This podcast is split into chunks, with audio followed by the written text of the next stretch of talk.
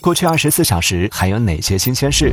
全国多家博物馆春节期间开放安排。马斯克官宣首次脑机接口人体实验。王化回应小米汽车保单价格曝光。苹果头显在美预售额已超五十亿。意大利监管机构称，OpenAI 的 ChatGPT 违反隐私法。微软 Edge 浏览器中的百度搜索已恢复正常。新中式火出圈，搜索量暴涨超百分之两百。阿根廷足协官宣三月中国行。现在登录喜马拉雅、苹果播客、小宇宙，搜索订阅《往事头条》畅听版，解锁每日新鲜事，听资讯更畅快，尽在《往事头条》畅听版。